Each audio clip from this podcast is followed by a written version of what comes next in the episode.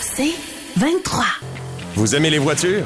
Vous êtes intéressé par l'industrie automobile, la transition électrique? Vous voulez être au courant des nouvelles tendances sur le marché? Voici Ça tient la route avec Benoît Charrette et Alain McKenna. La revue de l'année 2022. Salut tout le monde. Alors, euh, il est pas trop tard le 6 janvier pour souhaiter une bonne année. Non, vous encore, l'avez on peut. fait Bonne année à tout le monde, c'est je- moi, jusqu'au 31 janvier, d'habitude, je souhaite la bonne année. Alors, je vous la souhaite. On vous l'avait souhaité à notre dernière émission. Mais bon, ceux qui étaient pas là, bienvenue. Bienvenue en 2023. Alain, Exact. Alain qui revient du CES. Euh, Je dire fraîchement bronzé, mais j'ai pas eu le temps. ah, il n'y a pas eu le temps, trop occupé. Mais ça, on en reparlera parce Oui. qu'on avait décidé aujourd'hui de faire notre vue de l'année. Alors, on va vous donner un 90 minutes d'informations. Euh, on va revenir sur l'année 2022 en nouvelles, en essais routiers, en bons coups, en mauvais coups. On va même aller retrouver euh, Benoît Bellan euh, qui va être avec nous pour nous parler de ce qui s'est recherché le plus Sur Internet. euh, sur Internet, sur le site Auto Hebdo, dans les, les, les voitures que les gens recherchaient en 2022. Parce qu'il était plus facile de trouver une voiture sur Internet en 2022 que chez les concessionnaires. Oui, C'est vraiment une tendance de l'année. C'est vraiment une tendance de l'année. Alain, je te demandais de faire ton petit tour de nouvelles, tu partirais avec quoi, toi? Ben écoute, moi je parce qu'évidemment je suis euh, ça de plus du niveau de l'industrie euh, québécoise là, par euh, mes autres jobs ailleurs. Je te dirais, j'ai j'ai beaucoup apprécié ce qui s'est fait du côté du développement de la filière batterie au Québec en 2022. Ouais, il y a pas mal de Euh, choses qui ont bougé. On hein. en a parlé beaucoup et euh, contrairement à ce qu'on entend d'habitude quand on parle de transport ou d'automobile, en tout cas au Québec, cette fois-ci, ça implique vraiment l'industrie automobile euh, et des gros joueurs dans l'industrie. Euh, ça a commencé avec General Motors au début de l'année dernière, euh, même un petit peu avant, l'automne 2021, mais bref, qui avait déjà son œil sur la région de Bécancour, qui essentiellement est en train de devenir l'espèce de pôle euh, de la batterie euh, Bon, ouais, pôle d'attraction. Canado-québécois, là, dans le sens où c'est aussi au niveau national, on commence de plus en plus à parler de, de, de, de Bécancour comme de la place où ça va se passer. Euh, on le sait, hein, le gouvernement québécois a cette, euh, cette vision d'un pôle qui a- qui a- où il y aurait tout le monde, là, les minières qui iraient chercher les matériaux un peu partout au Québec, parce qu'il y en a beaucoup des, euh, des minerais stratégiques qui vont Oui. dans les batteries. Du lithium, Du entre lithium, autres. euh, du graphite, euh, du euh, cobalt, euh, me semble. Il y en a, il y en a un dans, le- dans le tas qu'on n'a pas, là, mais euh, bref, on en Ouais, a pas le mal. cobalt, en fait, c'est souvent un résidu des mines de cuivre, euh, Mm-hmm. des mines de cuivre, mais euh, il y en a un peu, effectivement, mais c'est surtout le lithium qui paraît le plus euh, attrayant pour Exact, le moment. là. exact. Donc General Motors avec euh, Bosco qui avait annoncé, Ford qui a aussi des projets. Euh, en courant d'année, Mercedes-Benz qui, on le sait, travaille d'ailleurs avec Hydro-Québec sur le développement d'une Depuis quatre ans potentielle déjà. nouvelle génération de batteries à l'état solide qui pourrait révolutionner le monde dans Ah, à peu près pas une potentielle. cinq ans. Ça va avec une batterie solide. Ça date qu'on n'a pas mis, mais on, moi, on m'a parlé du côté de Mercedes de premiers modèles qui ne seront pas commercialisés, mais à l'essai qui vont rouler en 2025. Oh! Euh, donc, on Ah parle... oui, des prototypes quand même, bah oui. Oui, oui, oui. Mhm. On parle probablement d'une commercialisation, là, 27, 28. Ouais. Ben, là, on disait où se 2028. parle. On dit on va Ouais. commencer à les fabriquer en 2027. Exact. Donc clairement, ça s'en vient. Ça, et ça pourrait régler une grosse partie des problèmes des batteries actuelles sur les véhicules électriques. Oui. Donc Mercedes qui a et qui va, euh, qui a annoncé en tout cas qu'ils allaient s'installer ici pour euh, justement faire de la recherche développement dans le secteur des batteries. Volkswagen aussi a annoncé des, des ententes pour euh, débarquer au pays, ce qui est quand même pas rien parce Oui. que c'est les compagnies allemandes ont tendance à faire les choses euh, en Allemagne, hein. on va le dire honnêtement, ou au Mexique, en Amérique du Nord souvent parce que c'est pas cher. Ben, le problème de l'Europe, il y a très peu d'endroits, peut-être, euh, à part les pays de Scandinavie, là, un peu en Finlande, un peu en Suède, où il y a des ressources. Ils n'ont pas beaucoup de ressources.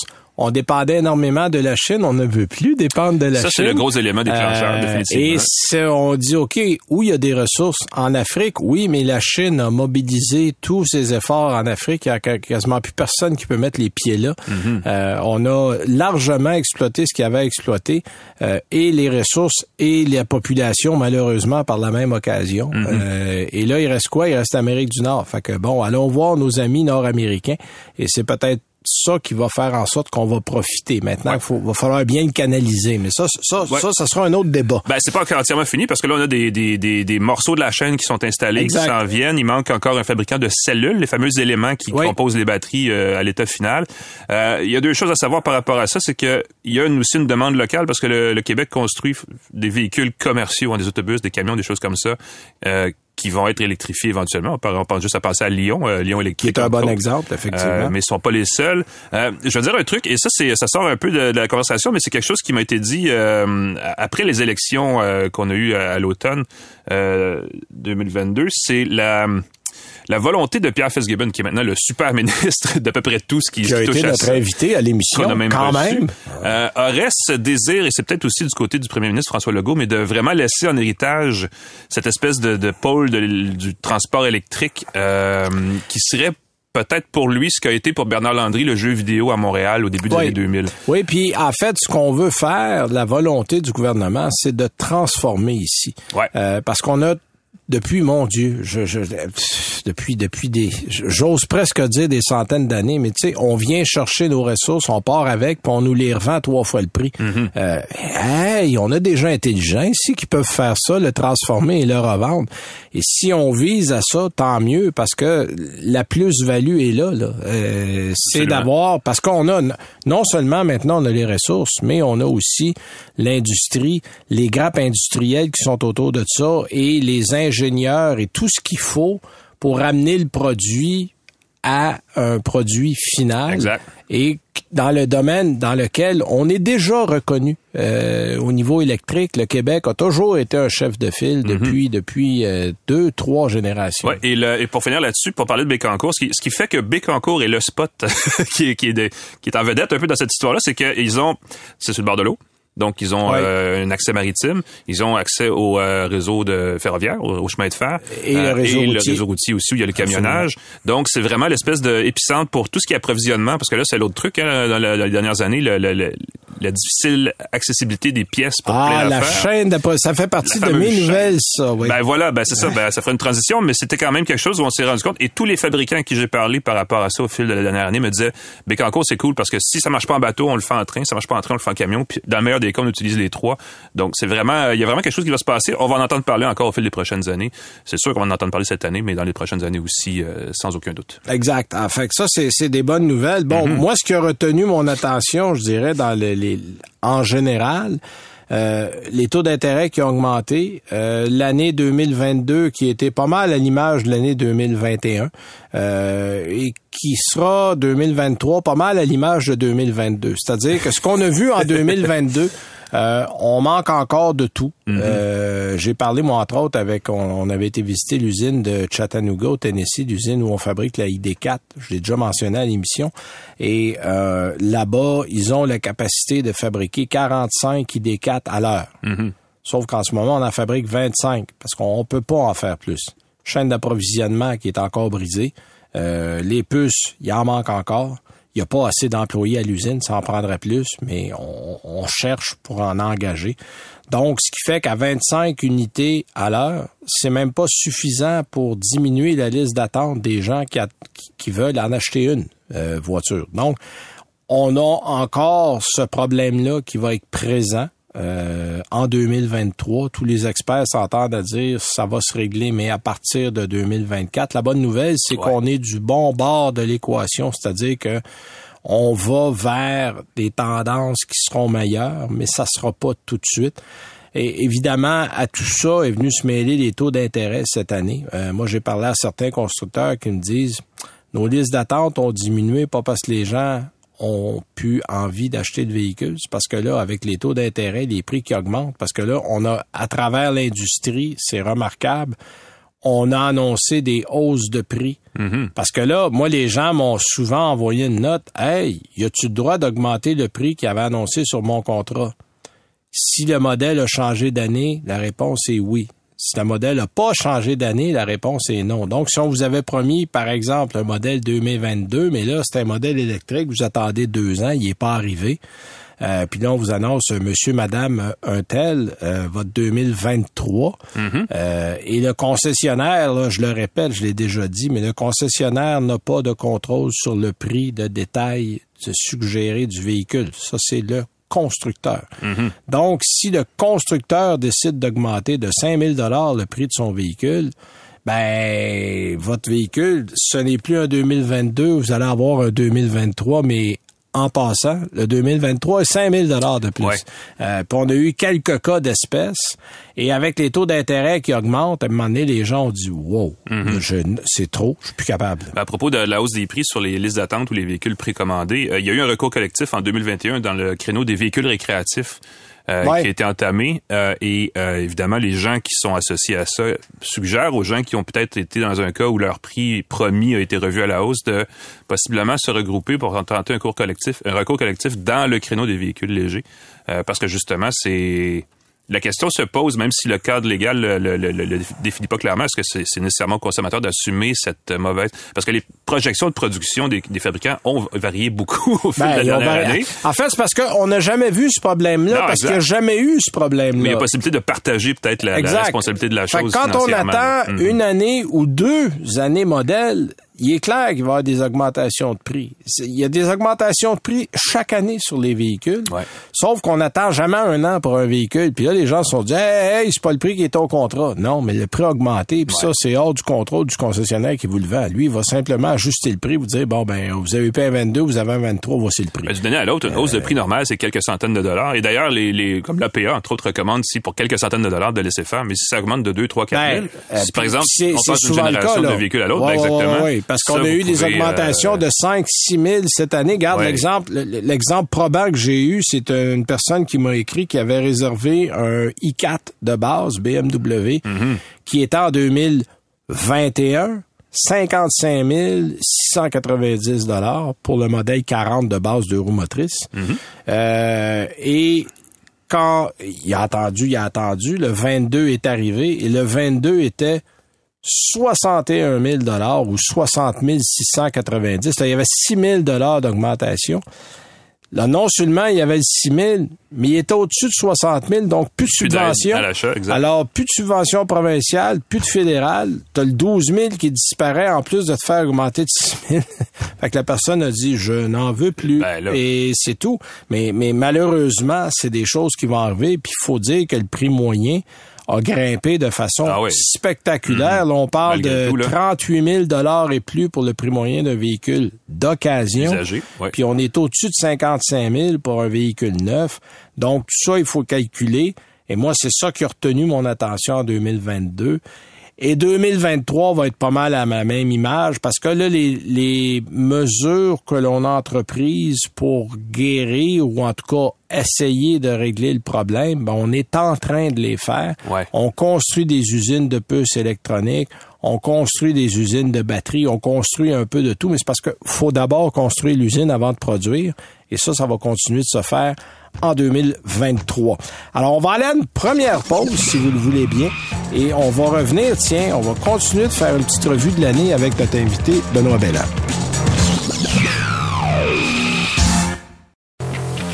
Vous écoutez Ça tient la route avec Benoît Charrette et Alain McKenna. La revue de l'année 2022. Alors, comme on parle de revue de l'année, on trouvait ça intéressant de voir un peu ce que les gens fouillent sur Internet, ce qu'on regarde, parce que c'est vrai que les gens jettent plus ou regardent plus sur Internet qu'en concession, parce qu'il n'y a pas grand-chose C'est plus facile à trouver. Ben oui, c'est ça. C'est plus facile à trouver. Et pour en parler avec nous, on a le porte-parole de Toi Hebdo, Benoît Belland. Bonjour, Benoît. Bonjour, M. Charrette. Bonjour, M. Mécana. Bonjour, Benoît. Alors, parlez-nous un peu de cette étude que vous avez faite au niveau des recherches au cours de l'année 2022. Qu'est-ce qui ressort de ça exactement? Ben, c'est un grand classique. Hein? On, compile euh, tout, tout, tout ce qui s'est euh, recherché sur la plateforme AutoHebdo dans l'année. Puis au début de l'année, ben, on fait notre, euh, notre top 10. Puis bon, ben, cette année, d'un point de vue national, le grand gagnant, le numéro un, c'est le Ford 150. Donc, c'est le véhicule qui a été le plus recherché euh, sur, euh, sur Auto Hebdo et Auto Trader. parce que Autotrader du côté anglophone. Du côté anglais, c'est Bon. ça, oui. On dirait qu'il n'y a pas de grande surprise parce que c'est de très loin le véhicule le plus vendu et le plus populaire. Ce qui est intéressant, par contre, c'est que les résultats au niveau du Québec ne sont pas les mêmes qu'ailleurs au Canada. Tout à fait différent, euh, M. Charrette. En fait, euh, le Ford euh, F-150 est arrivé cinquième euh, au Québec et c'est bien entendu la belle et populaire Honda Civic qui est numéro un au Québec. OK. Hein? Ça cadre avec les ventes euh, réelles, en fait. Ben oui. En, en effet. Puis, puis, puis, en fait, c'est- une espèce de coïncidence parce que quand on regarde les autres véhicules, euh, par exemple au Québec, ça, ça concorde pas nécessairement avec les ventes. Donc, euh, tu sais, le- en, en deuxième position, il y a la Porsche 901. Bon, bon, on sait que c'est pas la deuxième voiture la plus vendue au Québec. là. Non, mais les gens aiment ça rêver. rêver. Ouais, c'est ça. les gens aiment ça Ben, il, y rêver. a, il y a un phénomène aussi, c'est que dans les ventes de neuf, euh, Tesla arrive au troisième rang, alors que dans la recherche d'occasion, l'électrique a pas l'air très, euh, Pas très, très haut dans la liste. Non, c'est vrai. Ça, je suis un Non, peu surpris. non. Surtout que là, bon, il y a tellement d'attentes pour les modèles neufs en électrique. Je me suis dit, les gens vont peut-être aller voir si par hasard, il n'y aura pas une occasion récente qui pourrait aussi acheter. Mais si on regarde la liste, il y a même rien là, dans les dix Ouais, premiers. les dix premiers, ils sont pas là du tout. Non, ils sont pas là, mais euh, euh, je pense que c'est c'est surtout une question de volume. Tu sais, si on compare le volume de véhicules électriques ou hybrides disponibles sur le marché euh, comparativement à, à essence, c'est c'est- c'est quand même là, euh, c'est c'est pas à parité. Cependant, ce qui est important, euh, les véhicules électriques ont quand même eu la cote. Il y a une augmentation de recherche de véhicules électriques de 148% cette année. OK, quand même. Auto Hebdo, là, Ah, quand même, ben 148 Mhm. d'une année à l'autre. Fait qu'on a, on a comparé les deux périodes. Puis l'année passée, donc, quand on a comparé 2021 à 2020, il y avait eu une augmentation aussi, mais celle-là de 71% Donc, Ouais. on a doublé là, cette année. Fait que il y a un Ouais. phénomène. Là. Je pense qu'il faut aussi regarder la disponibilité des modèles d'occasion parce que les Ouais. gens, tu sais, les modèles électriques sont encore assez récents. Euh, voilà. Donc, la quantité qui est disponible sur euh, Auto Hebdo ou Auto Trader doit être beaucoup moindre étant donné que les gens qui ont finalement réussi à mettre la main sur un modèle vont le garder en général. Là, ils le mettront Ouais, ouais, pas à vendre. là. Non, non, Euh, c'est ça. On, on peut dire tu sais, que ça fait, mettons, entre 5 et 8 ans là, que le, le, le véhicule électrique est devenu quand même un peu plus euh, accessible. Fait, que- fait que les- c'est c'est ces véhicules-là là, qui vont commencer tranquillement à rentrer dans le marché l'année prochaine, les prochaines années. Fait que la, la, la banque ou l'inventaire de véhicules usagés euh, électriques va euh, considérablement augmenter là, dans les années à venir. là. Je trouve ça intéressant aussi dans votre étude, il y a des régionalismes. Là, on parlait de la Honda Civic, qui est le modèle qui est le plus recherché au Québec. Alors Mhm. que si on va au Manitoba, on recherche d'abord des VUS. Il y a personne qui achète un auto là-bas. Là. Et Ben, en fait, je dis personne, euh, je- je- j'exagère un peu, là, mais ça, il y en a moins beaucoup moins. recherché. Ouais, ouais, ouais. Non, non, c'est moins recherché. Dans, dans les dans les prairies et euh, dans l'Ouest canadien, c'est définitivement là euh, les, les, les, les pick-up, hein, euh, on va le dire comme comme c'est, Ouais. et les VUS qui sont euh, qui sont les plus recherchés. C'est des véhicules qui sont plus euh, plus utilitaires. hein. C'est des gens qui travaillent avec leur leur euh, leur véhicule. euh, c'est des régions un petit peu plus rurales, donc ça s'explique euh, ça s'explique facilement. Là. Ouais, puis je trouve ça drôle qu'on retrouve un Toyota Highlander euh, dans la liste alors qu'on a En euh, Alberta, oui. Oui, ça a remplacé la Corvette. C'est la même affaire. Corvette, Highlander, même combat. C'est la même chose.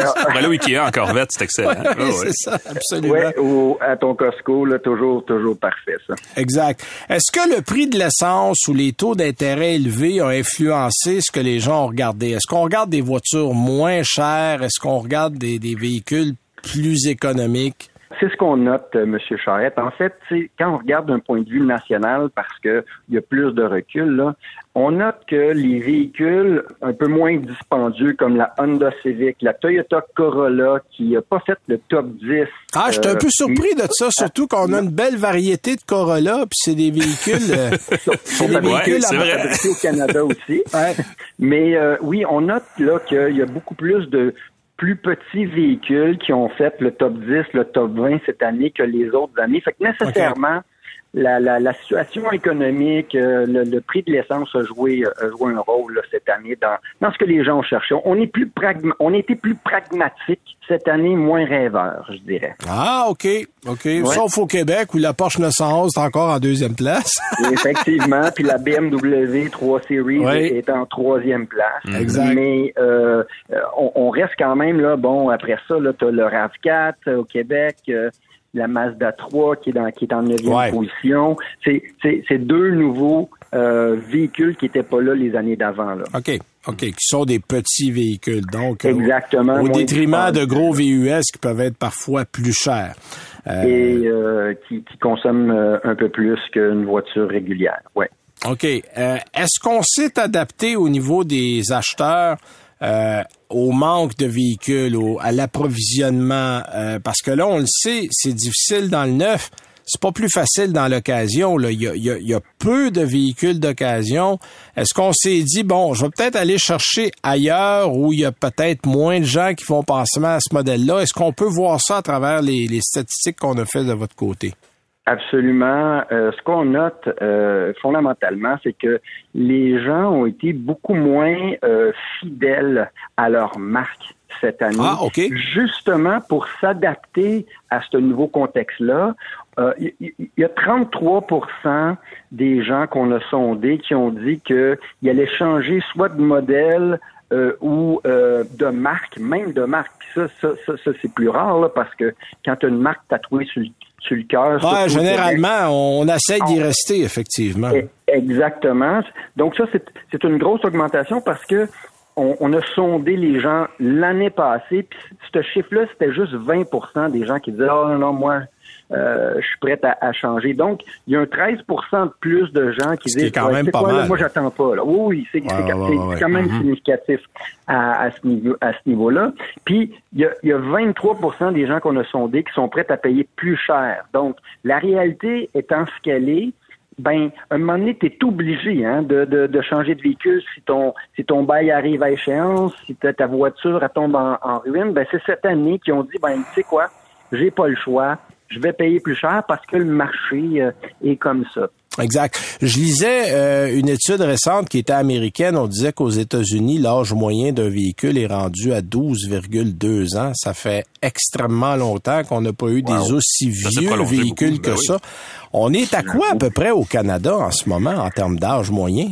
Je pourrais pas vous dire parce que on, nous, on n'a pas les données euh, finales, dans le fond, parce que nous, on s'arrête, on, est un, un, marché en ligne. Hein. Une fois que le, le, consommateur il a décidé de passer à l'action puis acheter le véhicule, nous, on n'a plus de données après cet élément-là. Fait que c'est pas quelque chose qui, euh, qui, est tangible pour nous. Là. Parce que moi, ce que je trouve intéressant, parce que vous disiez tantôt, là, les gens ont étiré l'élastique, là, pas mal. oui. 13 ans au Canada, le cycle. Ah oui, 13 ans, mais c'est énorme, parce qu'il y a quelques années à peine, on était autour de 8 ans, 8, 9 ans. Non, effectivement, Alors là, on, arrive à un moment où les gens ont comme plus le choix. Là. Soit que la voiture est, en train de rendre l'âme, ou des fois, c'est une question de bail, ou bon, mon bail est fini, euh, mm-hmm. j'en ai besoin d'un autre. Moi, je connais beaucoup de gens qui ont racheté leur bail, qui ont décidé de dire, bon, ben regarde, je rachète ce que le prix du bail. De toute façon, de ce temps-là... C'est une bonne affaire. C'est une bonne affaire, parce que le prix du bail est en général beaucoup plus bas que la valeur réelle du véhicule. Donc, c'est une bonne affaire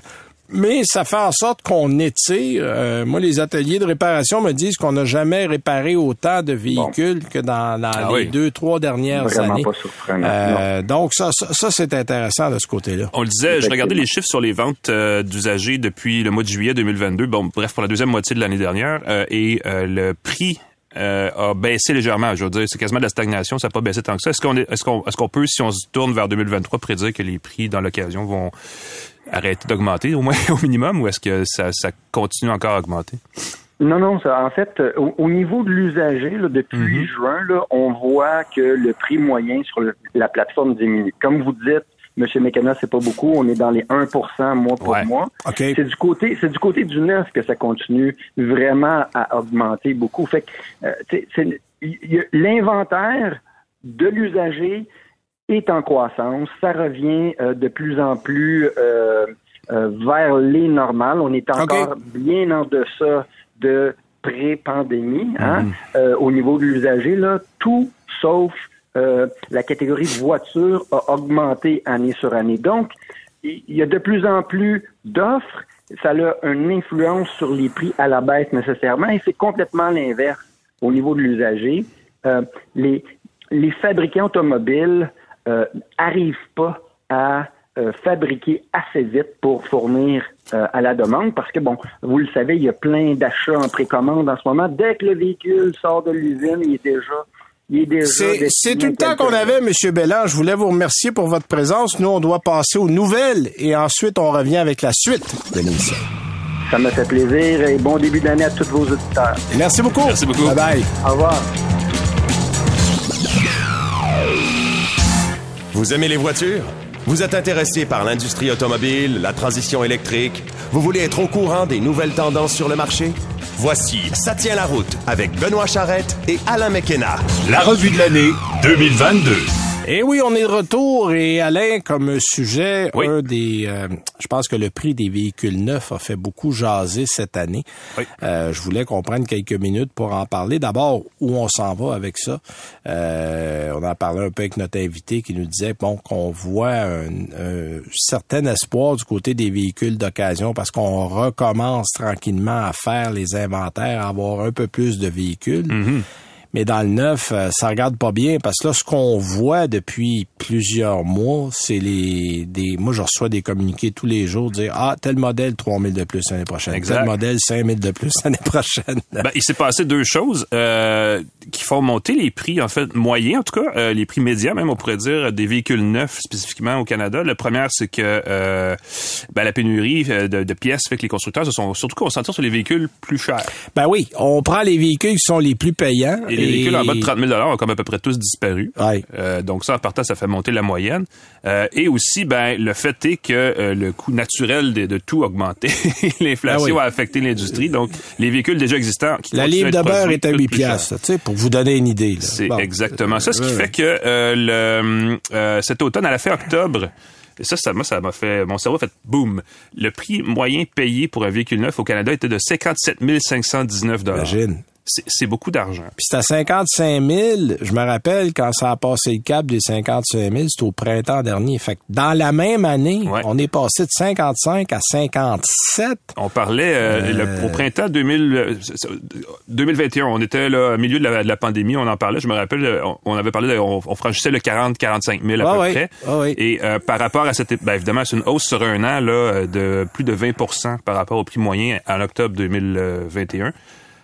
Donc, c'est une année où ça a coûté cher acheter des Ça a autos. coûté cher. Et euh, l'inflation s'est invitée à la fête aussi Ben, cette naturellement, année. Euh, ça va tu être facile de présumer que ça va coûter encore plus cher cette année. Il faut dire aussi, et, et c'est, marginal quand même, mais quand même de moins en moins, les gens qui achètent des autos électriques font monter le prix moyen payé parce que les véhicules coûtent plus cher à Les l'achat. véhicules coûtent plus cher. Naturellement. Et comme on peut absolument rien négocier sur un véhicule par les temps qui En courent. plus, il y a ça, Parce que tu sais, il y a une époque où on offrait du 0% pour euh, 4 ans, 5 ans. J'ai vu ça sur 6 ans. Mm-hmm. Euh, sinon, on avait des financements à 0.9, 1.9. C'était pas rare, là. C'était pas Mm-hmm. dur de trouver ça.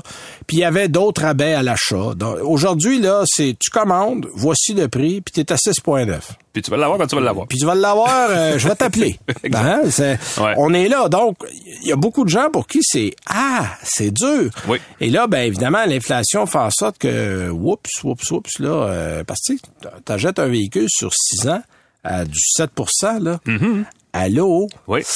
Ça, Ben, ça, vient, cher, ça vient avec là. un risque parce que euh, si on fait un parallèle, parce que là, on a traversé deux ans de pandémie, puis on veut pas, pas trop en parler, mais la crise d'avant, 2008-2009, il y avait un niveau d'endettement et des taux d'intérêt très élevés qui ont Oui. fait euh, éclater les finances de bien des Ben, gens, surtout la- aux États-Unis. Les, les subprimes aux États-Unis.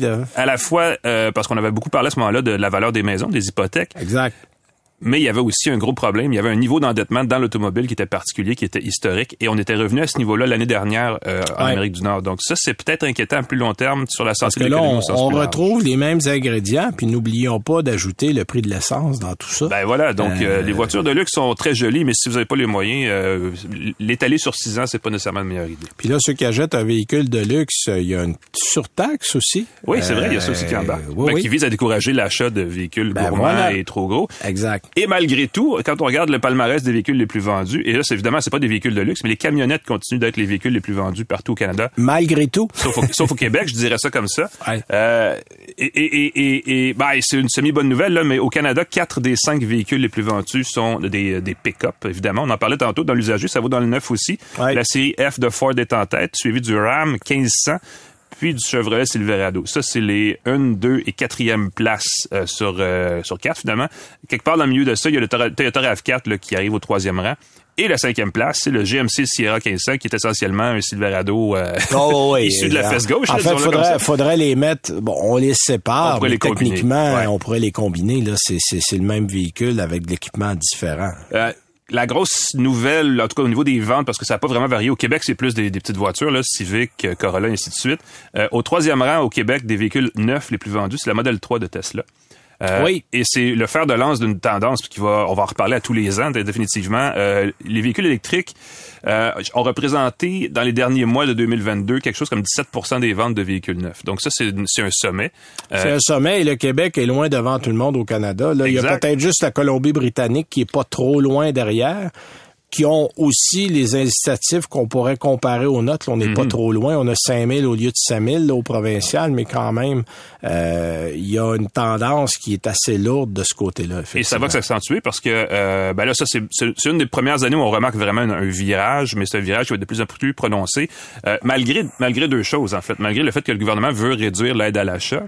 Euh, et malgré que certains fabricants qui commencent par vendre des véhicules haut de gamme électriques d'abord qui coûtent plus cher, euh, on risque de voir le virage parce que justement, il y a des véhicules qui sont quand même, je pense que si on fait le calcul, sans arriver directement sur la promesse de l'industrie qui disait ah dans 3 5 ans les véhicules vont être le même prix qu'ils soient essence ou électrique. Euh, on en parlait euh, à la fin de l'année dernière les Chevrolet Equinox EV, Blazer, ces ben, véhicules ont des prix extrêmement attrayants. Oui, puis on le voit déjà là, je regarde je comparais le Mercedes EQS. Bon, vous allez me dire c'est un autre créneau quand même. C'est un autre créneau, mais dans les créneaux des voitures de luxe, l'électrique et l'essence, c'est exactement ou à peu de choses près le même prix. Et c'est un avantage pour ces compagnies-là parce qu'ils risquent de vendre plus de modèles électriques alors que les modèles à essence étaient littéralement laissés sur la voie de service. Là, ça se vendait plus ou très peu depuis quelques années.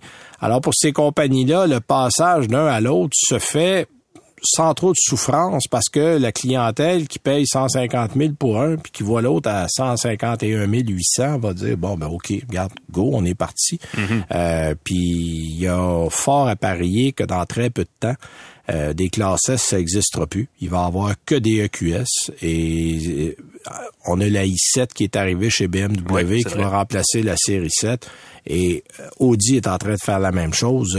moi, on me l'a appris là, quand j'étais du côté de, du Q8. On va s'en mm-hmm. reparler tantôt.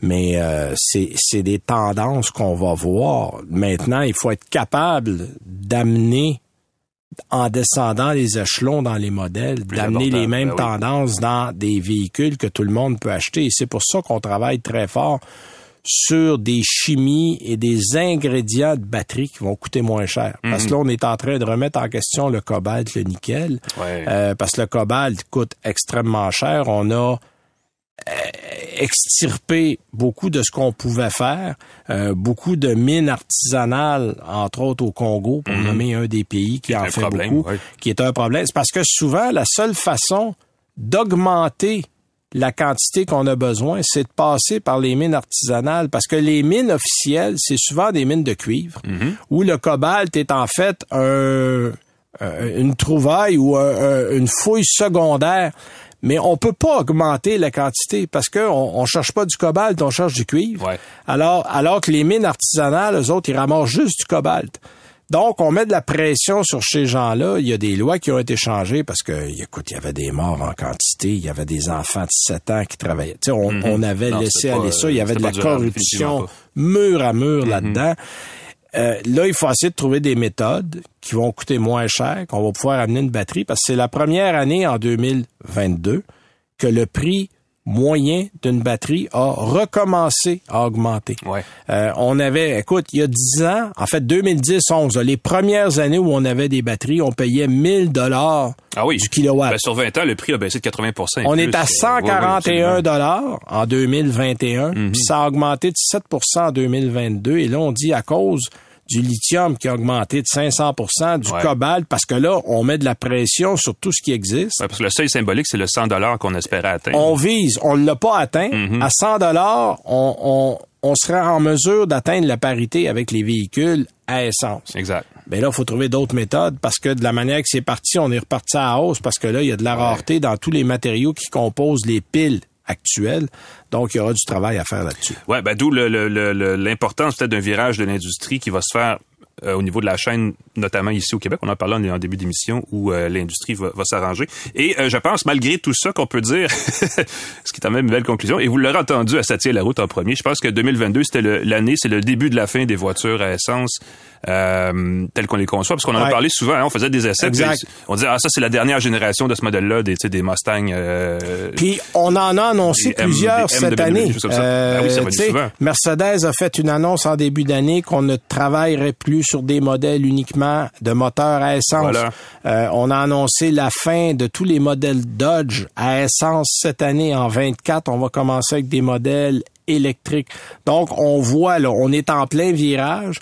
Euh, on a même, dans le cas de bien des compagnies, Ford, pour en nommer une, abandonné l'idée de construire dans un échéancier assez serré des modèles autonomes parce qu'on met tellement d'argent sur l'électrique l'électrique, ben oui. qu'on se dit, bon, regarde, on va mettre ça dans une voie parallèle pour le moment.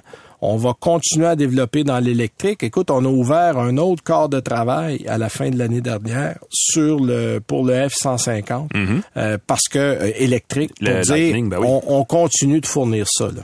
Et on commence à les voir sur la route, le Lightning d'ailleurs, ils ont euh, fière allure. On Ça, en a de ça. Plus en plus. Il y aura à travailler au niveau de l'autonomie, mais c'est tu sais, on, avait utilisé l'image pendant la pandémie, on construit l'avion pendant qu'on est en vol. C'est ça la voiture électrique. on construit la voiture, là, on est on on, on- améliore constamment les technologies qui font partie de la, je dirais, de l'équation de ces véhicules-là, et on va en voir beaucoup dans les prochaines années. sans tomber dans les tendances à venir. Mais cette année, on va voir les camionnettes électriques arriver beaucoup. On parle du Lightning, mais Ouais. Chevrolet, toute la gang s'en viennent. Exact. Euh, et le semi de Tesla va faire jaser beaucoup aussi. Oui, c'est on va. Ben, il y en a quelques-uns sur la route déjà, J'ose mais- pas annoncer qu'on va le voir en 2023. J'ai arrêté ça. Peut-être pas en grand volume. Mais en principe, on devrait Ouais. commencer à en voir cette année. Bon, on va prendre une petite pause et on va continuer. On va parler, tiens, de nos coups de cœur et de nos coups de masse en 2023. Qu'est-ce qu'on a aimé après la pause?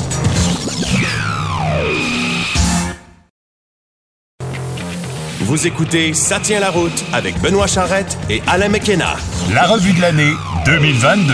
Alors, on vous a fait euh, chaque semaine ou à peu près. Cette intro-là, me fait, me fait rire. Je peux pas C'est- le faire. ah, en fait, c'est notre ami euh, Marc. Ben oui, qu'on salue. Euh, qu'on salue. Euh, on a fait comme ça à peu près toute l'année, chaque semaine, des essais routiers. Euh, on va y aller, on va commencer avec les fleurs, puis on va aller au pot après. Euh, dans les modèles qui t'ont marqué, Ouais. euh, les modèles que tu as dit, hey, ça, je mettrais mon argent sur la table pour en mettre un dans le cours chez nous. Qu'est-ce que tu retiens comme modèle dans ça? Ben, il y en a deux euh, qui sont probablement apparents pour ceux qui me connaissent. La première, c'est la Polestar 2, qui euh, c'est pas un modèle qui était nouveau cette année, mais ce qui est eu de nouveau euh, euh, en 2022. En tout cas, c'est l'édition à autonomie prolongée qui est un peu plus abordable parce qu'on a revu la, la stratégie de prix euh, chez Polestar pour se conformer à l'aide à l'achat au du gouvernement québécois et canadien. Ouais. Donc, on avait un modèle qui était euh, de prix exact, mais cher, mais c'était un petit peu en dessous de 40 45 000 qui permettait d'avoir de la- de l'aide à l'achat justement des gens qui voulaient l'acheter pour le rendre plus abordable. Et cette aut- autonomie prolongée là, qui se faisait euh, légèrement au détriment de la puissance, a vraiment attiré beaucoup de gens. Euh, en tout cas, des gens que je connaissais que j'aurais jamais soupçonné de voir acheter une voiture électrique sont allés chez Polestar, ont fait un essai. Et, je mettrai entre parenthèses. euh, parce que la voiture est très chouette, mais la mise en marché aussi, cette idée de se déplacer un peu partout pour faire essayer la voiture, parce que ça, c'est un autre problème. On en a parlé tantôt, toute la question de l'approvisionnement. Bon, la rareté des modèles fait que les gens n'ont pas l'occasion d'essayer tous les véhicules qu'ils voudraient essayer. C'est vrai. Donc, d'en avoir un, d'en réserver un ou deux pour faire le tour de la province, c'est un- c'est une bonne stratégie de, de, de C'est mise drôle en que tu me marché. parles de poster parce que j'ai quelqu'un qui m'a écrit il y a pas si longtemps qui il, il pouvait pas l'essayer chez le concessionnaire. Euh, il est allé euh, au salon de l'auto Mm-hmm. l'an dernier où il, a- il avait essayé du genre 7 minutes. Ah, ben oui, ben c'est ça. mais mais c'est vrai que c'est c'est un problème en ce moment parce que il y a plus d'essais routiers. On commande ça euh, littéralement sur le Faut site à bien internet. c'est ça, bien des choses et on le ramasse chez le concessionnaire sans jamais l'avoir essayé. Là. Ouais. Dans le cas de la Polestar 2, ben, c'est une non Volvo, disons-le comme ça, parce que c'est une voiture qui appartient Ah, au groupe Geely, bon, qui, qui était SME de chez Volvo à un autre moment donné. Euh, la Polestar 2, c'est vraiment la, la, la, la concurrente directe à la Model 3. Donc, c'est une Model 3 pour les gens qui veulent pas avoir l'air d'une Tesla, parce que tout le monde a une Tesla, on dirait, sur la route dans le Grand Montréal, en tout cas. Euh, et la Polestar 2, bon, malgré qu'elle a peut-être pas la, la- l'autonomie et la, la puissance d'une Tesla, fait euh, pour le prix un Très excellent boulot. confortable. Extrêmement Euh, confortable. très Euh, confortable. Cette touche très, euh, je vais pas dire suédoise, mais très typique de ce que Volvo fait. Ah, c'est suédois. aussi. Mais, mais je, pense qu'on a quand même de l'ADN de Volvo Ouais. à travers tout ça. C'est très épuré, c'est très simple. Il n'y a rien de compliqué dans ça. Ça, c'est c'est- c'est Ouais. un avantage, effectivement. Et il y a une bonne offre, euh, je veux dire, technologique, dans le sens où ils embarquent la plateforme connectée Google Auto. Euh, qui est pas exactement Android Auto, là, qui est une version native dans le, dans le, dans le système multimédia. Et ce qui est intéressant de ça, et moi ça c'est un petit détail, mais quand même parce que c'est très populaire ces, euh, interfaces multimédia comme CarPlay et tout ça, c'est qu'en ayant euh, cette version-là du logiciel dans, directement dans le véhicule, on peut parler à l'assistant Google comme commande vocale. Et ce qui est intéressant avec cet assistant-là, c'est que contrairement à tous les assistants vocaux qui ont été mis dans toutes les voitures depuis 25 ans et qui ont tous été extrêmement mauvais, celui-là fonctionne très bien. Ouais. Donc, on peut effectivement parler à sa voiture, ce qui est, ce qui est, ce qui est Donc- drôle à dire comme ça, mais ça fonctionne et on peut ajuster certains paramètres, la radio, la musique, euh, la, la- la- la navigation, ces choses-là. Moi, si on va dans l'électrique, BMW i4, que j'ai bien aimé pour, pour plusieurs raisons. D'abord, on a été capable de conserver l'âme d'une voiture sport, dynamique, nerveuse, dans un modèle électrique, malgré le poids qui est toujours l'ennemi de la performance. Et veut, veut pas, un auto électrique, t'as pas le choix, c'est lourd. Euh, le, tant et aussi longtemps qu'on n'inventera pas une batterie légère, euh, on va avoir ce problème-là. Mais j'ai trouvé que, bon, j'avais le modèle 50, quatre roues motrices, le mieux équipé. Euh, mais honnêtement, ça, c'est le genre d'auto électrique que je m'achèterais pour moi. Moi, j'aime toujours, j'ai jamais été un amateur de VUS. Euh, j'ai toujours été un amateur de voiture et ça, c'est une voiture que j'ai trouvée intéressante, excellente autonomie. On est à plus de 500 km et on n'a pas l'impression on fait de, de faire de compromis dans la Ouais. conduite parce qu'on a un véhicule électrique et pour ça, j'ai beaucoup aimé ce modèle-là. C'est, euh, et je pense que BMW a peut-être mis le doigt sur, sur le bobo parce que quand on parle de luxe, on a toujours parlé de luxe d'une certaine façon de décadence. Là. Ouais. Euh, mais dans l'électrique, tous les véhicules se ressemblent un peu plus. Ben, façon. ça ressemble pas mal parce que la base est toute la même. là, Donc l'offre de plus d'autonomie, plus Exact. de confort de cette façon-là, ça devrait vraiment être un, un différenciateur. Puis BMW, on semble avoir compris ça.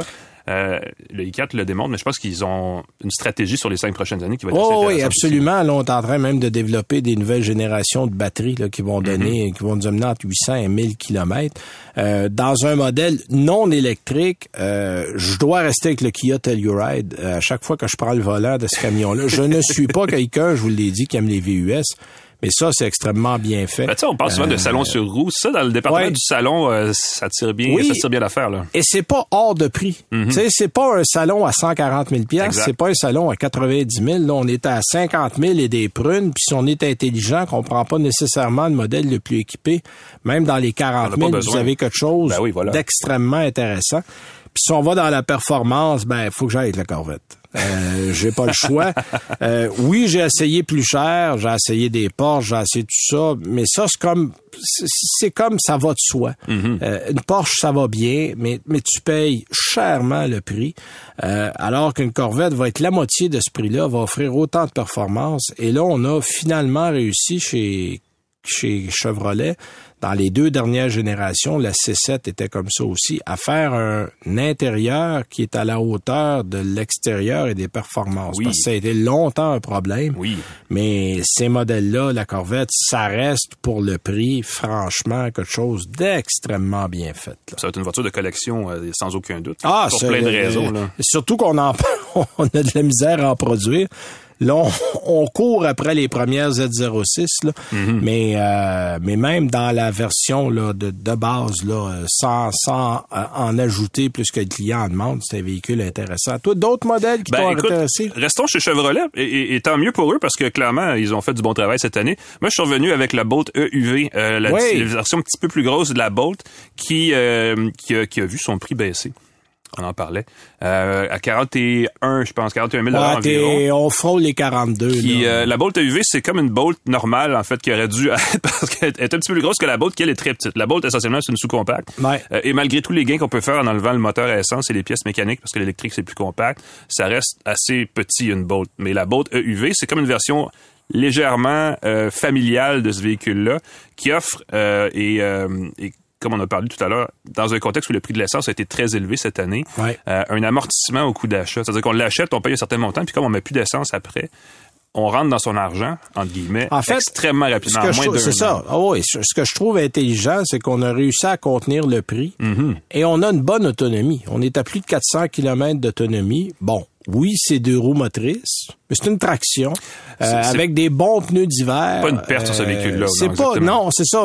J'ai toujours un peu de crainte quand c'est une propulsion Ouais. parce que c'est moins maniable l'hiver. C'est un petit peu plus, disons. euh, ça a tendance à danser un peu plus. Faut faire attention. Mais une traction avec des bons pneus d'hiver. Ça prend des bons pneus parce qu'on a, on a, en fait, ça prend des bons pneus pour freiner Ouais. essentiellement. Puis Exact. sortir peut-être d'un banc de neige de temps en temps, mais le 4 roues motrices en hiver, ça aide à sortir d'un banc de neige quand on décolle, mais le reste du temps, ça n'a pas une grosse, euh, gros impact sur la conduite, autant que des pneus et un bon freinage, parce que c'est là où on veut, quand ça glisse, on veut que ça freine. Exact. Euh, et dans ce contexte-là, deux roues motrices, c'est pas. euh, de toute façon, la Bolt, on s'entend, c'est pas une bombe, c'est pas une voiture. Il y a des voitures Non, non. électriques qui accélèrent, c'est En comme fait, on pense qu'on décolle en avion. On achète, on achète ça pour ce que devrait être un véhicule électrique.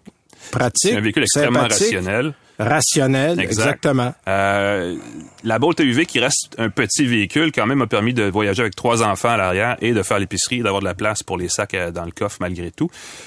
Ce qui est dans le format quand même assez exceptionnel et essentiellement c'est vraiment un véhicule euh, rationnel qui est pas tellement nouveau. Euh, et qui laisse présager, parce qu'on en parlait ça aussi, puis ça, c'est, c'est clairement, c'est en train de devenir mon, mon, mon, mon champ d'intérêt pour les prochains mois. Euh, les deux VUS électriques que Chevrolet va préparer pour les prochains mois, là, euh, euh, Ouais, Equinox et Blazer Equinox est très euh, Blazer. m'intrigue au plus haut point vu le contexte dans lequel ils vont être mis en marché. Euh, mais la Ben, Bolt EUV, sans être un nouveau modèle, parce que bon, il y a eu des ça, problèmes de parce que batterie au le- début de en fait, probablement que la Bolt et la Bolt EUV euh, vont disparaître Ouais. au profit de l'Equinox et du Blazer parce qu'on les va les vendre moins cher, il va y avoir plus d'espace, ça va être la technologie des piles Ultium, ce qui n'est pas le cas de la Bolt. Exact.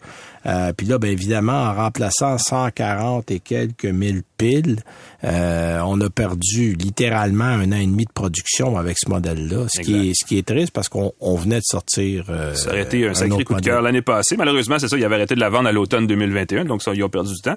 Et, et pourtant, ça reste un véhicule qui se démarque très bien dans le créneau. Donc, euh, c'est peut-être un peu plus euh, aux autres fabricants de se dépêcher pour être dans ce créneau-là, parce qu'il y a clairement il y a une zone dans les euh, véhicules à 40 à 55 000 dollars électriques où il y a, il y a, il y a un, il y a, Ben, en fait, manque va- choix, il pourrait en avoir plus. Il va falloir en venir à ça. Ouais. Parce que si on veut prendre vraiment euh, de l'expansion, euh, que le véhicule électrique prenne son envol, on peut pas vendre des véhicules de 100 000 piastres tout le temps. Là, on n'en viendra jamais à bout. Ça reste pour les privilégiés. Mais tu sais, monsieur, madame, tout le monde qui s'achète une Civic à 20 000, là, euh, puis, puis le plus drôle, c'est que dans tout ça, c'est souvent les gens qui ont un budget serré qui peuvent pas s'en permettre plus. Euh, donc, c'est plus important que les voitures à petit prix soient très fiables parce que souvent, on a très peu les moyens de l'entretenir par rapport à des gens qui disent, bon, après deux ans, c'est correct, moi. Moi, on va perdre un peu d'argent, mais tiens, celui-là me tente. Tu sais, c'est pas la même approche au niveau des ventes. Il va falloir que les compagnies trouvent une façon de rendre l'électrique accessible aux masses si on va être capable de prendre l'expansion pour le vrai. Parce que là, on, on s'adresse encore aujourd'hui à des gens qui ont les moyens euh, et c'est pas toujours tout le monde qui a les moyens. Non, faut garder espoir parce qu'en principe, dit-on dans l'industrie, ça s'en vient dans les prochaines années, cette baisse de prix. Cela dit, puis c'est vrai parce qu'on en a parlé euh, plus tôt, mais les voitures électriques usagées, même s'il n'y en a pas des masses, il y en a quelques-unes. On commence à en voir un On petit commence peu. un là. peu. Il y a, euh, c'est drôle parce qu'on n'en parle plus du tout ce véhicule, mais la Chevrolet Volt, qui est Ouais. espèce de grand frère de la Bolt, a quand même existé assez, assez longtemps pour qu'on en ait des exemples, des exemplaires usagés en ce moment. Puis Exact. c'est sûr que le prix usagé comparable, comparativement à une voiture essence est un peu plus élevé Ouais. parce qu'il y a une demande puis une rareté.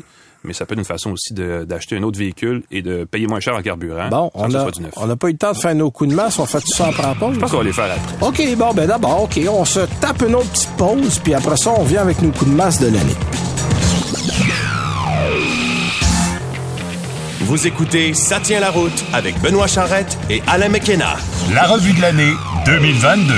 Évidemment, on a parlé de nos coups de cœur avant la pause et on a eu aussi euh, quelques coups de masse. Hein, faut, Aller dans faut le en parler. dans le cabanon, chercher la, la masse. Ouais, voilà. Alors, on- quelques bruits, s'il vous plaît. Boum, boum, boum. Euh, ben Alain, je te, je, te, je te laisse les honneurs. Vas-y donc. Ben, je vais frapper fort pour commencer. J'irai Ah, avec ouais, euh, plus une déception ensuite. Euh, D'accord. mais coup de masse, euh, le Jeep Grand Wagoneer m'apparaît comme Pourquoi je suis pas surpris? l'anachronisme le plus ridicule de l'industrie à l'heure actuelle. En fait, c'est un véhicule qui est arrivé 25 ans en retard. Ben, ou, à peu près. là. Sérieusement, je pense que tu as entièrement raison. Surtout que le nom Wagoneer écoute, ça remonte à loin, là. Oui, bon, oui. Il y a un héritage, on a voulu re- re- ressusciter une marque connue. Et on est arrivé avec quoi? Avec un gros VUS dé- décadent, euh, déjà dépassé. Euh, écoute, sur papier, oui, euh, il y a un marché pour des gros VUS comme ça qui ont trois, trois rangées de sièges parce que ça s'achète aux États-Unis beaucoup. Il y a, je pense, même une édition L qui, qui est encore plus grosse. C'est essentiellement, je pense, le plus gros VUS sur la route à l'heure actuelle en Amérique En version L, mon En vieux, là, L. euh, tu mets des lignes, tu peintures ça jaune, puis t'es pas loin de la vérité. là. tu mets une petite pancarte C'est- stop Ah, qui- qui oui, exactement. Euh, et euh, malheureusement, il est arrivé quelque chose, un petit détail de rien du tout, puis euh, c'est sûr que ça, on ne va pas le prévoir, mais quand la Russie a décidé d'envahir l'Ukraine, ça a fait monter le prix de l'essence, et Jeep qui a jamais été excellent dans son euh, dans, dans, Non, dans putain. un rôle de réduire la consommation de ses véhicules, s'est vraiment fait pincer là-dessus. On est, Euh, cherché- on est allé chercher le plus gros moteur qu'il y avait dans les dans la boîte à outils de Stellantis, Ouais. on a mis ça dedans. Et là, encore une fois, en théorie, ça aurait dû être une bonne idée parce qu'on a laissé tomber le, le- écoute, il y avait des MI depuis éternellement dans les gros VUS. Là, on est arrivé avec un V6. Il y a fait une nouvelle génération de V6 Ouais, qui le, s'appelle le, nouveau, Hurricane. Le Hurricane, effectivement. euh, qui est un V6 biturbo, donc qui est une tendance qu'on voit chez tous les constructeurs là, de passer du, du V8 au V6. Euh, puis tu sais, beaucoup de puissance, évidemment, beaucoup de couple, mais une consommation qui a aucun bon sens. Euh, écoute, en principe, puis même à ça, c'est pas beaucoup. Ça devrait être plus euh, moins gourmand, c'est-à-dire de 15 par rapport à un V8, et c'est pas nécessairement le cas, mais même à ça, 15% sur euh, 20 Faudrait que ça soit 100, 50 pour que ça commence à valoir la peine. ça vaut pas la peine et euh, surtout dans un contexte où le prix de cette bébête là aussi est pas exactement euh, le, le plus donné. Ouais, ouais. On peut facilement monter à 125 000 dollars pour acheter un véhicule comme celui-là. Donc non seulement c'est en tout cas c'est c'est c'est c'est c'est gros et c'est aussi un, un Donc, on, puissant on fond doute, de dépenses. on doute fortement de la pertinence d'un tel modèle sur le marché. Ben c'est, euh, on s'est répété euh, cet automne hein, en disant c'est c'est le dernier, la dernière génération de plein d'affaires qui s'en viennent parce que tout le monde s'électrifie, mais ça, même électrique, je pense que ça n'a aucun bon sens. Donc espérons que le wagonnier ne fera que pas assez euh, dans la ça. constellation de Stellantis. D'accord. Autre modèle. Ben celui-là c'est pas pas, pas un gros coup de masse, c'est une déception. Puis euh, on en a parlé juste avant les fêtes, le Honda CRV, euh, Ouais. qui a toujours été un modèle extrêmement populaire. Et le CRV, quand il est né, incluant, et ça, ça vaut pour le Toyota RAV4, et même à l'époque, il y avait un Suzuki, euh, mon Dieu, c'était pas un quelque, ch- X90, quelque chose de même, c'était quoi Oui, donc? X90, le, le, le- qui avait un petit deux places. Ben, c'était c'était des petits, petits. Ah, c'était vraiment le Hey, début J'ai eu ça en modèle en voiture de presse des années 90. C'est ça, ben c'est à la fin, c'est ça exactement, à la fin du Ah ouais. millénaire, disons-le comme ça. Euh, et ça illustre comment, à quel point ces véhicules-là ont grossi au fil du temps et ont perdu un peu leur vocation, qui a toujours été d'avoir euh, un véhicule utilitaire, abordable, d'entrée de gamme. Et là, le CRV précisément, spécifiquement, généralement, euh, excusez-moi, en particulier, et je veux dire Honda de façon générale, je pense qu'ils ont un peu perdu la- le fil, en tout cas le nord par rapport à où s'en va le marché, avec un CRV qui est extrêmement confortable, on l'a dit d'ailleurs, euh, bien sonorisé, tout ça, mais qui coûte un prix de fou pour ce qu'il offre. Euh, un VUS d'entrée, bon, évidemment, il y a la HRV en dessous et tout ça, mais un, VU un VUS comme celui-là, qui a toujours été parmi les deux plus vendus au Canada et même au Québec dans ce créneau-là, devrait pas coûter au-dessus de 40 000 ce qui le Non, puis hey, on se rappelle, il n'y a pas si longtemps, là, on recule pas si loin que ça, là, mais c'était à 26-25 000 un CRV. Ben, exactement. Là, Ouais. on, on peut facilement, avec l'hybride, d'ailleurs, monter à, à 51 000 T'es au double de ça. Là. Et pour ben, c'est, probablement pas la première fois, mais pour une rare fois dans les, euh, les nouveaux modèles de Honda, et c'est la même chose chez Toyota, c'est que là, on a fait un CRV qui consomme plus que la génération précédente du modèle. Ce qui, dans un contexte actuel, est tout à fait inacceptable. Donc, vraiment une grosse déception euh, de ce côté-là. Euh, pour un véhicule qui a toujours été une espèce de gros bon sens, tu y penses pas, tu dis, bon, mais CRV, regarde, ça se recommande facilement, ben là, on peut plus. Non. Fait que euh, c'est dommage, mais c'est comme ça. OK. Euh, moi, j'ai eu des déceptions de mon côté, mais j'ai surtout regardé ça en disant, il y a des modèles qui sont sur le marché, puis tu te demandes pourquoi c'est encore sur le marché. Ah. Euh, je donne l'exemple que je reviens chaque année. À chaque fois que j'écris un texte dessus, je me fais plaisir de taper. C'est le Lexus GX qui est un véhicule d'une autre époque. Ça se vend encore, puis je me dis pourquoi on vend encore ça? Ça c'est le, je pense, c'est le dernier Tu véhicule. peux dire Lexus GX, laisser deux minutes de vide, puis on a... Tu sais, c'est tellement un nom qui est effectivement évocateur de quelque chose qui ne devrait pas exister. Et ce n'est pas une question que c'est pas luxueux, que c'est pas intéressant. Non, non. C'est juste que c'est un châssis à échelle de, de camion de, d'il y a 25 ans. Euh, et, et de grâce, ne roulez jamais rapidement dans une courbe avec ça. Vous allez renverser. Ça, c'en est presque dangereux. Puis tu regardes des véhicules, tu dis avec toute la technologie moderne maintenant qu'on a dans les véhicules, qu'est-ce que ça fait encore sur la route? Bon, je, la connais la réponse parce qu'il va encore aux États-Unis, mais, mais ces véhicules-là n'ont pas d'affaires ici.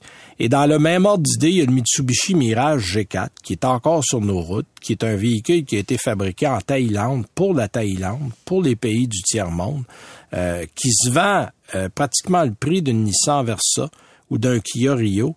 Mais Seigneur, aller chercher deux autres avant, jamais, jamais, je vais mourir avant d'aller m'acheter ce auto-là. C'est pas parce que c'est pas bon. C'est parce que c'est une voiture tiers-mondiste mhm. qu'on a chez nous, qui, qui, qui, est pas conçue et qui devrait pas être vendue non plus chez nous. C'était 8000 pièces, je dirais, OK, faites un sacrifice, mais bon, vous payez. Mais là, tu payes 17, 18, t'as des modèles équipés autour de 20. Hey, mhm. touchez pas à ça qu'une pôle de 100 pieds. ces véhicules-là n'ont pas d'affaires là. Dans le même ordre d'idée, j'ai eu j'ai réessayé une Maserati Ghibli cette année. Ah oui, ça vient comment ça? Euh, très mal. Ouais. Très mal. D'abord, ça appartient à Stellantis.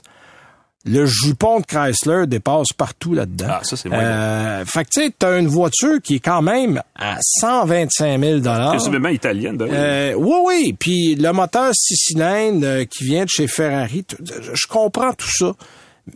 Mais l'intérieur, la conduite, la, c'est une autre époque. Tu sais, c'est des véhicules, tu dis, on est en 1990 assis là-dedans. Puis tu dis, pourquoi 30 ans plus tard que je retrouve des véhicules qui ont encore... Puis on s'entend, là, ils en vendent un par mois s'ils sont chanceux. Ça se vend pas. Tu sais, on, est, hey, débranchez-les, là. Mm-hmm. Débranchez-les, là. Il, va mourir de toute façon.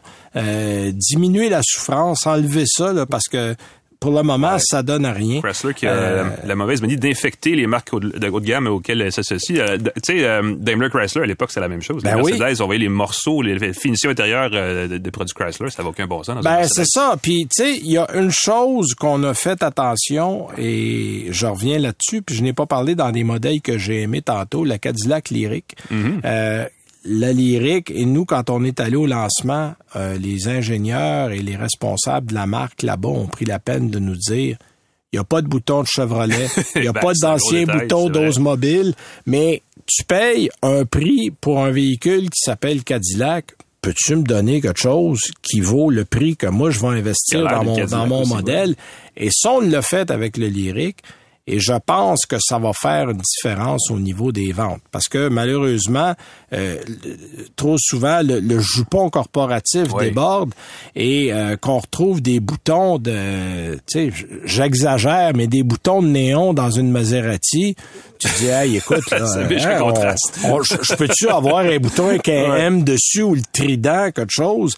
Et le dernier euh, en liste que j'ai eu l'occasion de rouler, qui va bien, mais qui est tellement criblé de problèmes. Écoute, euh, une revue comme Consumers Report l'a euh, dénoncé, même du côté du National Highway Traffic Safety Administration aux États-Unis, on a fait la même chose, c'est le Ford Explorer. Mm-hmm. Euh, le Ford Explorer qui est une légende du côté de Ford, ça fait longtemps que c'est là, c'est un modèle qui a euh, qui offre de l'espace, euh, de la performance, sauf que là, écoute, là, on a eu des problèmes de transmission, de moteur, euh, tout l'équipement électrique, électronique à l'intérieur, la peinture à l'extérieur. On a arrêté la production du modèle pendant un certain temps parce qu'on cherchait à connaître le problème tous les modèles récents, là, 20, 21, 22, écoutez, allez voir ailleurs. Je, je, sais pas comment vous le dire autrement. Euh, c'est des modèles à problème et c'est de valeur parce que c'est un beau format. Euh, il, est, joli à regarder, qui a un historique, euh, qui, a un historique euh, qui, qui est connu, mais mon Dieu qu'on a eu des problèmes avec ça. Euh, je, je Ford, malheureusement, on peut dire la même chose du Mach-E. Euh, on a une montagne de problèmes avec ce véhicule-là. Euh, Ford, il faut attendre. je disais à la blague avant, attendez un an. Je suis rendu à deux ans. Ah oui? Moi, c'est pas. Je suis en train de me dire, je devrais peut-être dire trois. Mais euh, écoute, on avait retardé la mise en marché de l'Explorer quand il est sorti parce qu'on avait un problème avec l'arbre de transmission, puis on savait pas ce qu'il y avait. Fait qu'on a rappelé les modèles qui étaient déjà partis. On a arrêté la fabrication à l'usine pour essayer de trouver le bobo. Puis quand on l'a finalement sorti, ben là, il y a eu des problèmes de moteur, il y a eu des problèmes d'électronique, il y a eu des problèmes électriques. Écoute, les, les, par les gens, des gens qui ont un Explorer depuis deux ans, Mm-hmm. euh, c'est un problème euh, fréquent. Il y a eu beaucoup de rappels, puis c'est malheureusement, je, je peux pas co- recommander un modèle comme ça. là. Je vais faire une petite parenthèse et peut-être un petit clin d'œil parce que c'est un sujet l'année passée. Euh, ça m'a fait passer avec l'Explorer. Le Toyota RAV4 Prime a eu son lot de problèmes. Ah, hein, le fameux Seigneur, cable avec le câble, là, oui, le, le, le câble d'alimentation euh, électrique. là. qui, qui peut-être pas le véhicule en tant que tel, mais le comportement de Toyota dans, Dans cette affaire-là est certainement pas à, à souligner de façon positive. Euh, je pense que le dossier est peut-être en train de se régler, mais euh, de demander une mobilisation des acheteurs à ce niveau-là, ça devrait pas. euh, Exact. Alors, c'était le modèle, euh, en fait, c'était le câble d'alimentation du modèle hybride. hybride, ouais, Euh, il y a eu quelques problèmes sur le Prime aussi, mais on Mhm. disait que, bon, en fait, les câbles t'as pas protégé, puis ça corrodait, littéralement, puis c'était 6 à 8 000 dollars pour Ouais. remplacer le 10 La câble. garantie était pas claire si elle protégeait ce câble Non, parce que on dit que c'était couvert par la garantie générale de 3 ans, 60 000 km, alors que la batterie, elle, c'est 8 ans, 160 000 Voilà. km. Si on mettait ça dans la garantie de la batterie, le problème était réglé, tout le monde passait ça sous garantie, ça coûtait rien, Toyota voulait pas. Et on a passé une coupe, on est en train de régler ça, mais effectivement, c'est un problème qui traîne en longueur. Mm-hmm. Et, eh ben oui, on est déjà rendu à notre... Mon Dieu, qu'on jase, hein? C'est effrayant.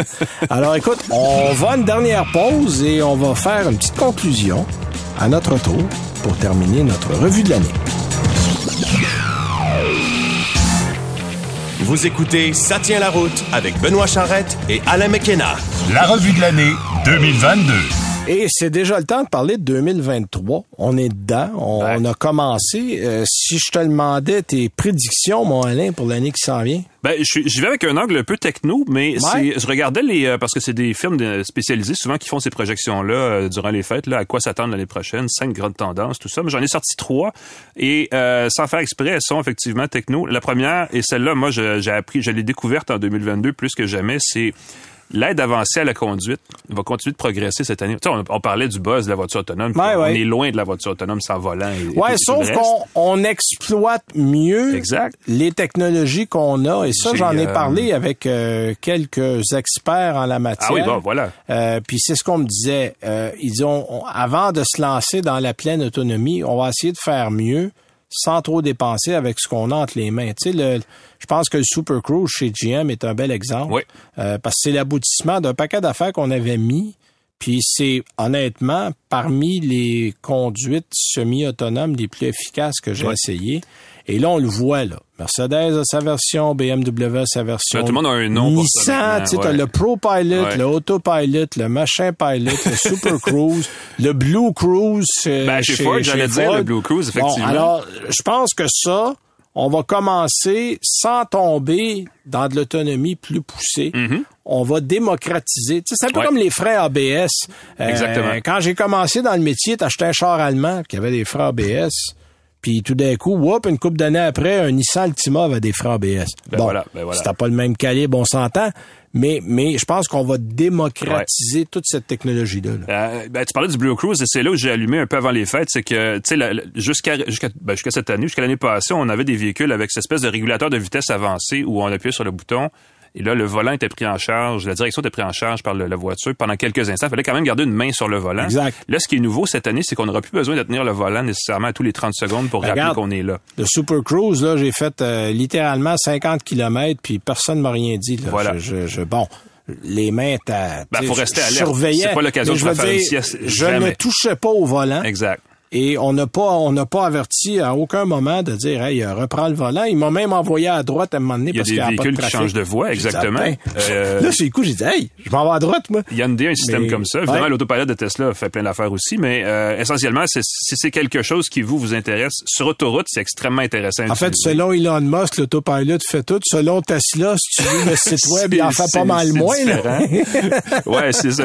On peut tweeter à même une Tesla, ça. a l'air. En tout cas. Mais euh, c'est une grosse tendance à surveiller cette année. Et si vous magasinez une voiture cette année, peut-être surveillez ça parce que c'est un gadget en apparence qui devient qu'on adopte rapidement. Exact. Euh, comme l'affichage tête haute, l'été il y a une couple d'années, c'est un gros gadget, tu sais, d'avoir l'espèce de. Ouais, puis là, t'as ça dans, des voitures euh, tout à fait ordinaires. Puis quand on l'a, on, est content, mais quand on l'a plus, on se rend compte qu'on aimait ça l'avoir. Ouais, Et c'est la même exact. chose avec, avec cette technologie-là. OK. Euh, toujours dans le créneau, euh, disons, du multimédia, je sais pas comment dire ça, mais de l'électronique en tout cas. Euh, on va le voir plus tard, plus vers l'automne 2023, mais euh, le, le- le niveau le terme en anglais, puis c'est un drôle de mot, c'est le iPhoneization de l'automobile. Donc, c'est de plus en on plus la pourrait voiture ça l'intégration numérique complète à la, sous forme d'écran Ouais, ben, iPhone. il y a deux choses. Il y a, il y a cette, cette intégration-là, parce qu'on on a parlé de CarPlay euh, plein de fois là, dans les dernières années, Ouais. euh, l'interface du iPhone et de Android Auto pour les, télé- systèmes Android sur le système multimédia. Là, ce qui s'en vient l'automne prochain, c'est la version 3 de CarPlay où il va prendre en charge les cadrans et on va pouvoir personnaliser l'affichage de tout ce qui est un écran ça. là-bas. Tout Euh, l'affichage du véhicule va être pris en charge par Exactement. Apple. Ça, c'est une grosse tendance qu'on va voir plus tard cette Ouais. année, mais cette notion aussi, où le euh, parce qu'on en a parlé de façon euh, plutôt cynique dans les derniers mois, mais la, tous les services par abonnement euh, qui vont apparaître au fil de la prochaine année, Ouais. des prochaines années, parce que Ça ça, va juste cette année. Euh, et, et les pires exemples, c'est quand on a vu BMW songer à offrir euh, le siège chauffant par abonnement, là, où il fallait payer 8 dollars Oui, par mois oui, pour pouvoir oui, se chauffer les fesses. Ça, je pense pas qu'on va voir ça arriver, mais il y a certainement plein d'applications, euh, de la- de l'aide à la conduite avancée, de la télématique, de la Ouais, navigation. faire, vos, faire vos achats à même l'auto. Euh, du transactionnel Appelez aussi. votre magasin préféré pour Euh, commander euh, vos produits euh, directement du véhicule. payer à bord pour faire le plein ou payer à bord pour un café ou des choses comme ça. On Ouais. risque de le voir arriver cette année. Donc ça, c'est une autre des, des trois grosses tendances. Et la troisième, euh, c'est plus, je veux dire, systémique de certaine façon du côté des voitures électriques, c'est qu'on on a, de 2023 à 2025, c'est le gros virage électrique qui s'amorce pour vrai. Ça fait des années qu'on en parle, mais c'est d'ici 2025 où plus de la moitié des nouveaux modèles vont être électriques exclusivement. Euh, ça commence cette année. Et ce qu'on va observer, c'est peut-être une baisse de prix, mais peut-être, mais probablement pas, disons-le comme ça, mais surtout une amélioration de l'autonomie des véhicules électriques. Donc, on aurait pu parce que c'est toujours la première question que les gens se posent quand ils ont pas, ils sont pas assez familiers avec ça? c'est, Ben, je peux-tu, c'est quoi l'autonomie? Je vais pouvoir Exact. aller à, à- à Québec Je à tous vais à les jours Québec, pour une raison pour? Exactement.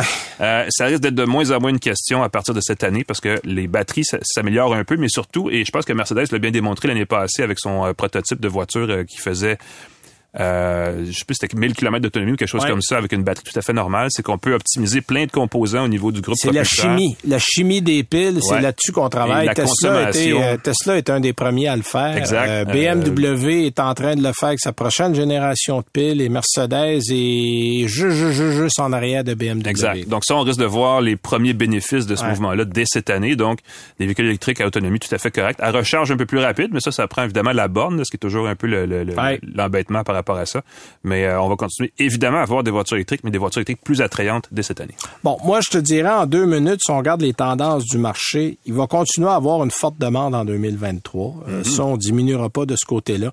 L'offre va toujours être restreinte. Et la rentabilité accrue pour les concessionnaires, parce que là, on est dans des situations où les concessionnaires Oh, ont, de le beau jeu. Ben Ah oui, parce que eux vendent à plein prix, il n'y a Mhm. pas de négociation, les taux d'intérêt sont élevés. Euh, ça, ça va tout se maintenir en 2023. Par contre, il y a un optimisme prudent, c'est-à-dire que l'inflation va être le facteur qui va faire la différence entre euh, à quelle vitesse qu'on va remonter à la pente ou qu'on va qu'on va stagner. Mais on risque de voir un optimisme prudent. Il y a un petit peu de lumière au bout du tunnel. Les prévisions continuent d'être révisées, évidemment, euh, au trimestre parce que euh, il y a plein de facteurs qui jouent encore. La guerre en Ukraine n'est pas finie. Ouais. Euh, L'inflation va continuer de- d'augmenter. Le prix de l'essence est encore très volatile. Alors, il y a, il y a des facteurs qui font qu'on est incapable de faire des prévisions solides. Mais on s'entend tout le monde à dire que 2023 va beaucoup être à l'image de 2022. Euh, on parle de 2024 avant d'améliorer le sort. Il y a beaucoup de projets en cours. On construit des usines pour des puces électroniques. On construit des mines où on creuse des mines pour le lithium, pour le nickel. On trouve des nouveaux matériaux. On transforme, on recycle. Euh, on construit des usines de piles. Euh, BM en a en Europe. On en a du côté de Volkswagen au Canada. On va avoir des développements de ce côté-là. Donc, on vit des années importantes pour la transformation de toutes ces choses-là. Euh, je pense qu'on va avoir tranquillement un nombre réduit de modèles disponibles sur le marché pour toutes les raisons que je viens de vous donner. Euh, on a déjà vu des constructeurs, dès qu'un modèle n'est plus rentable, on coupe, il est parti. Alors ça, on va continuer de voir ça en 2023. Donc, ne pas vous surprendre de voir d'autres modèles disparaître. On va garder un portefeuille beaucoup plus mince qu'on a en ce moment. Et je pense que ça va peut-être déclencher un certain retournement de fortune pour l'industrie automobile. À terme. Et à terme, Ouais. on va arriver à, euh, à ses fins, je pense, au niveau euh, de ce qu'on veut voir sur le marché. Alors, ça m'a fait notre vue de l'année. Voilà. Je voulais vous convoquer dans la semaine, en fait, la semaine prochaine, on va avoir une émission seulement de balado. Strictement numérique. parce qu'il y a du hockey, donc on va écouter le hockey dimanche. Dans l'autre semaine, on va revenir avec une émission le dimanche, donc dans la semaine du, en fait, le 22 Ouais. décembre. Donc, entre-temps, ben, soyez prudents sur la route. Euh, merci à Claude Hébert qui est toujours avec nous pour nous aider euh, à la console. Bonne route, Alain. Merci Puis, beaucoup, euh, tout le monde, ben, on se revoit en émission régulière à la radio dans la semaine du 22 janvier. Salut.